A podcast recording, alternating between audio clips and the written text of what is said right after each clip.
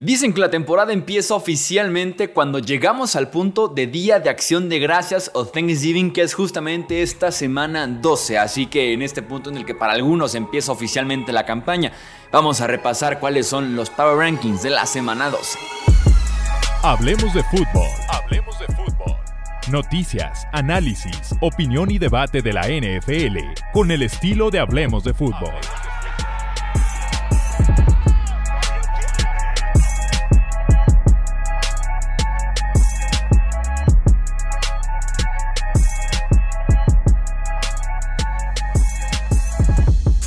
Soy Jesús Sánchez. Y vamos con los Power Rankings después de una semana clave en la que tuvimos partidos muy cerrados, en la que tuvimos ese famosísimo reencuentro de Super Bowl que tanto estuvimos esperando, que creo yo cumplió. Tal vez no fue el partido del siglo, del año, ni mucho menos, pero de alguna forma cumplió el partido en tema de dramatismo, polémica y sin duda alguna todo lo que se estuvo platicando después del encuentro. Veremos qué impacto tiene ese partido en los Power Rankings, pero tenemos que empezar como siempre del peor al mejor equipo de la NFL. En el puesto 32 están los Panthers de Carolina después de que les perdonáramos el sótano en las últimas semanas, regresan a ese lugar y según reportes, después de solamente un año de Frank Reich como head coach y también como mente ofensiva de este equipo, tiene pinta de que va para afuera, tiene pinta de que va a ser un one and done y que los Panthers están considerando cambiar de head coach este mismo off-season. En el lugar 31 pondremos a los New England Patriots. Si la decisión de cuál coreback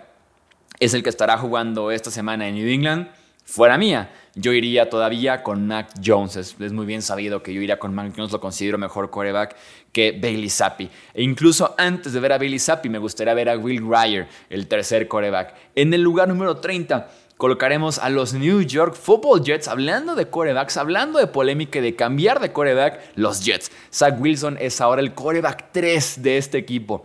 Aquí estuvimos por lo menos los, últimos 15 días diciendo, manden ya la banca Zach Wilson, dejen de respetarlo simplemente porque fue el segundo pick global y porque creen que es su futuro. No es ni el presente, mucho menos es el futuro, mándenlo a la banca. Pues hasta quarterback 3 me lo mandaron al pobre, al pobre Zach Wilson. En el 29 colocaremos a los Tennessee Titans. Eh, los rivales siguen enviándole un blitz tras otro a Will Levis y no ha sabido responder el novato. La ha pasado bastante mal en las últimas dos semanas. En el 28 pondremos a los New York Giants después de que barrieran a los Commanders. Imagínate ser barrido por los Giants en esa temporada específicamente tan mala para Nueva York. En el 27, los Chicago Bears. Me gustó mucho Justin Fields en su regreso. Creo yo que no va a ser prácticamente nada para, o sea, no va a ser más bien lo suficiente como para ser considerado como quarterback de este equipo para el 2024.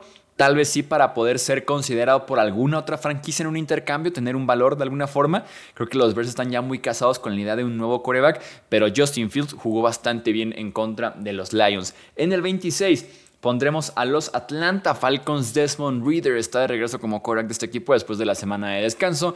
Eh, Taylor Heineke, el cervecero, enviado no a la banca, sino más bien se lesionó en la curva y como que fue la excusa perfecta para que Arthur Smith dijera, ¿sabes qué? Me arrepiento de alguna forma de tener a Heineke como coreback, tráeme de regreso a Desmond Reader. En el 25 pondremos a los Packers.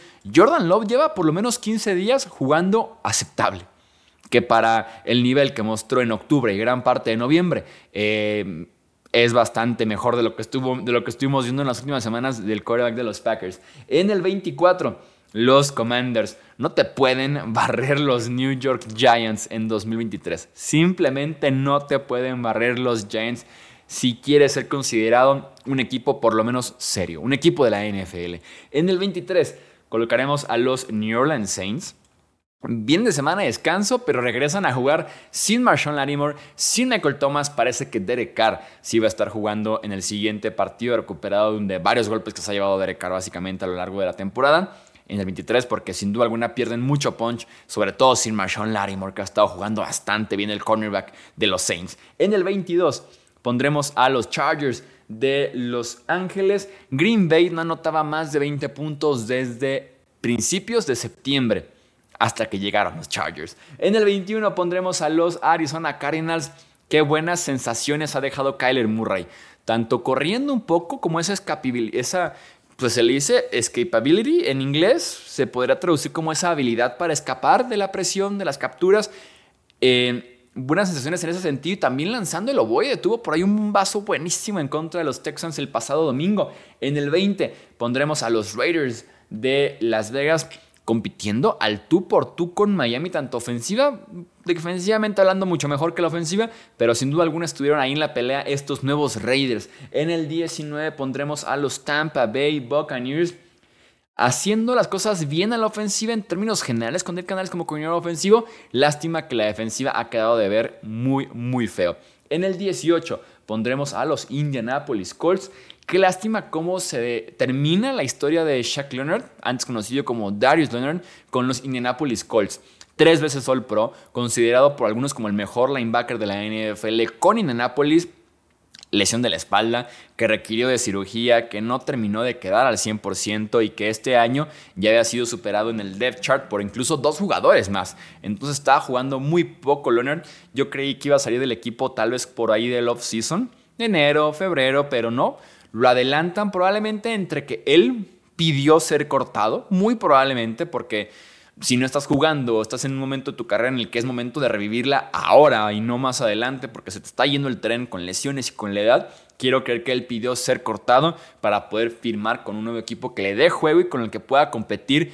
Me encantaría verlo por ahí con Cowboys, con Eagles, pero sí, qué lástima que termina así una era de un gran linebacker como lo fue Darius Leonard, ahora conocido como Shaq Leonard, con los Indianapolis Colts. En el 17 pondremos a los Rams de Los Ángeles. Qué diferencia Matthew Stafford. Lástima que ahora ya no está Cooper Cup por lesión en el tobillo. En el 16 colocaremos a los Cincinnati Bengals. Pasaron de ser contendientes al Super Bowl, estar en el top 3 de los Power Rankings hasta el 16, básicamente por la lesión de Joe Burrow, que sin duda alguna dejan de ser contendientes. Sin él tenemos un podcast hablando solamente de Burrow y los Bengals. Jake Browning, su quarterback suplente, no se vio del todo mal. O sea, para ser un quarterback suplente, el barco no se hundió por completo, que es básicamente lo que pasa en la NFL. Veremos cómo le va. En, en, este, en este domingo y en el resto de la temporada. En el 15 pondremos a los Denver Broncos. ¿Qué cambios?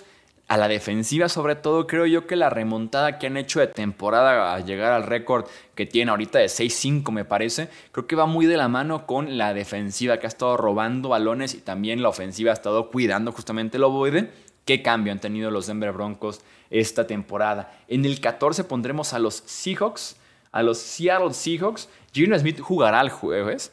Pero ¿a qué porcentaje, no? ¿A qué nivel lo podrá ser del hombro derecho siendo un quarterback derecho? Drew Locke confirmó que es un completo desastre. En el 13 pondremos a los Minnesota Vikings. Volvieron los problemas cuidando el ovoide. Básicamente eso fue lo que los terminó de condenar en contra de los Denver Broncos. En el 12, los Pittsburgh Steelers. Adiós, Matt Canada. Afortunadamente, ahora sí, Veremos qué tanto era Matt Canada, veremos qué tanto era falta de desarrollo de Kenny Pickett como coreback. Se vienen tiempos interesantes, pero creo yo, es una opinión obvia, es un movimiento sumamente necesario y urgente quitarse de encima a Matt Canada de una vez por todas. En el 11 colocaremos a los Buffalo Bills. Eh, Josh Allen no forzó nada, se vio súper eh, cuidadoso, controlado en contra de los Jets y vaya que se notó, vaya que hizo la diferencia. En el lugar número 10, en el top 10, los Jacksonville Jaguars. Trevor Lawrence y Calvin Ridley, esa dupla que maravilló en la semana 1 y 2, reapareció en la semana 11 afortunadamente para Jacksonville y me gusta también porque esa dupla tiene mucho potencial, tanto el coreback como el wide receiver, ni se digan juntos y ojalá veamos más y mejores cosas de esa dupla. En el puesto número 9, los Houston Texans. Houston Texans. ¿Cuántos de ustedes consideran seriamente que CJ Stroud esté realmente en la conversación por el MVP? Yo diría que ahorita podría estar como en el top 6, top 7. Falta como que la consistencia a un nivel alto que no dudo que lo pueda conseguir CJ Stroud, para yo decirte, es un tipo top 3, o es un tipo en el que pongan sus fichitas porque puede que se le haga con un cierre fuerte de temporada. Creo que está en la conversación, creo yo que empieza a aparecer un poco ahí en la carrera, pero que sí podría tener un buen cierre y sin duda alguna ser un novato que podría estar como contendiente para ser el jugador más valioso de este año. En el 8 los Cleveland Browns. Jugando muy con lo justo. Por ahí recibí muchas críticas en el video que hice de ganadores por mencionar a un corredor de Steelers en lugar de mencionar a los Browns. Mm, yo no soy resultadista. Si bien el partido, la ejecución de los Browns no fue para nada espectacular, como que tú digas, uff, los Browns ganadorcísimos por ganarle a los Steelers, Dios mío santo. La realidad es que no, es un partido cero sorprendente, es un partido cero inspirador. Dorian Thompson Robinson muy con lo justo. El tipo hace cuatro pases en todo el partido buenos que son en la última serie ofensiva básicamente. David Njoku con un montón de drops. La defensiva se está jugando a un nivel superlativo y quiero ver cómo juega esa defensiva en el cierre de año. Sobre todo quiero verla jugar bien de visita. De local y de visita son muy diferentes en los niveles que muestra esa defensiva de los Cleveland Browns. En el 7 pondremos a los Miami Dolphins. Tyreek Hill hablando de peleas por premios individuales, Tyreek Hill es hoy por hoy líder para ser ofensivo del año. En el 6 pondremos a los Kansas City Chiefs, líderes de la NFL en drops, Dios mío santo. O sea, qué linda estadística para liderar en esta liga, ¿no? La estadística probablemente más frustrante de decir, literalmente la tenía en las manos y la dejó ir. Eh, faltan refuerzos, sobre todo faltan refuerzos en la posición de wide receiver y que se ha sentido más a diferencia de otros años, porque si revisas son básicamente los mismos que la temporada pasada, que Mahomes es MVP y ganador de Super Bowl. La diferencia es Juju Smith-Schuster, lo cual es positivo incluso. La diferencia del por qué se siente más el poco talento en wide receiver es porque Travis Kelsey no está jugando al nivel que Travis Kelsey nos tiene acostumbrados. Esa es la diferencia. En el lugar número 5 pondremos a los Detroit Lions. 12 puntos abajo en el marcador con 4 puntos por jugar y sacan el partido. Incluso aunque sean los Bears, sacan el partido y para mí eso es positivo. Vi gente que decía cómo se te complican los Bears y lo ven como parte negativa. Sí, un poco, pero yo el hecho de que saques el partido adelante lo veo como positivo. Entonces, como que es diferentes perspectivas de cómo puedes ver el resultado de los Lions en contra de los Bears. En el puesto número 4 pondremos a los Baltimore Ravens. Baja durísima la de Mark Andrews. Qué lástima que no contemos con uno de los mejores Titans de la NFL.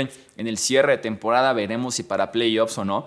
Eh, se siente tal vez menos la importancia de alguna forma de la baja porque Baltimore invirtió en más y mejores wide receivers. Se ha notado sin duda alguna con Safe Flowers, OBJ que jugó muy bien el jueves, eh, hasta Nelson Aguilar que ha notado touchdown.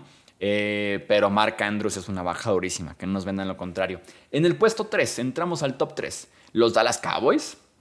Daron Bland tiene 4 pick sixes. Hay ofensivos que quisieran tener 4 touchdowns en una temporada y un defensivo los está teniendo actualmente. En el 2 pondremos a los Niners, altísimo nivel de Brock Purdy y todos alrededor de él también elevan su nivel cuando está jugando así de bien Brock Purdy y cuando está funcionando así de bien el sistema de Kyle Shanahan. Y en el puesto número uno, para no variar, los Philadelphia Eagles.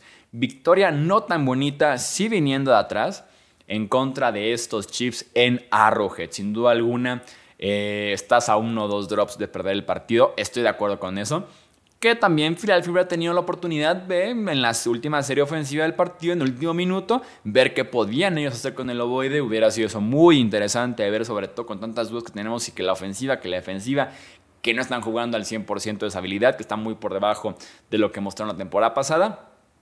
Pero los tipos salieron de Arrowhead con la victoria. Leo tu top 3 en comentarios y que venga la semana número 12 con todo y partidos de Thanksgiving incluidos. Te dejo el link, por cierto, aquí abajo en los comentarios del video de YouTube para que puedas contratar Game Pass en DAZN y no perderte de ni un solo partido en escuela, oficina o donde te agarre la triple cartelera el jueves y también el partido que tenemos el día viernes entre Dolphins y Jets. No olvides suscribirte, dejar tu like y también comentar este video o nuestras redes sociales. Esto es Hablemos de Fútbol. Yo soy Jesús Sánchez. Hasta la próxima. Gracias por escuchar el podcast de Hablemos de Fútbol. Para más, no olvides seguirnos en redes sociales y visitar hablemosdefutbol.com.